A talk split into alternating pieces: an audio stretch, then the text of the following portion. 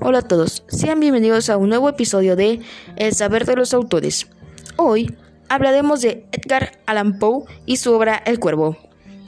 Para antes hablar de esto, tenemos que saber la diferencia entre suspenso y miedo. Muchos pensarán que suspenso y miedo son lo mismo, cosa que es un error muy común. Suspenso es sentir que algo te acecha y te ve desde las sombras, mientras que miedo es saber que algo te mira y que algo viene por ti. Bueno, ahora hablaré de una pequeña reseña del cuervo. Sabemos que esta historia se basa de un hombre que ha perdido a eh, su esposa llamada Leonor, quedando en un vacío y quedando solo sin, sin poder superar su muerte. Hasta que en un día un cuervo entra por su ventana diciendo una simple palabra, nunca más.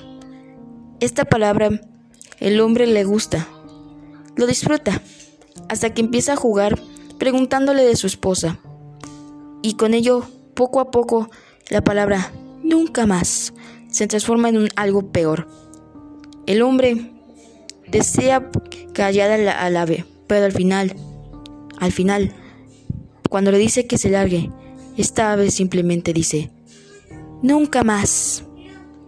Y con esta historia debemos de saber que Edgar Allan Poe es un artista de muy buen carácter, de, historias de muy buen suspenso que yo recomendaría, como El Cuervo, que es una historia muy buena. Yo, yo lo he llegado a leer y me agradó.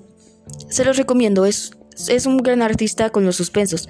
Te hará sentirte asustado y tenerle un poco de miedo a un animal simple. Ahora me despido. Gracias.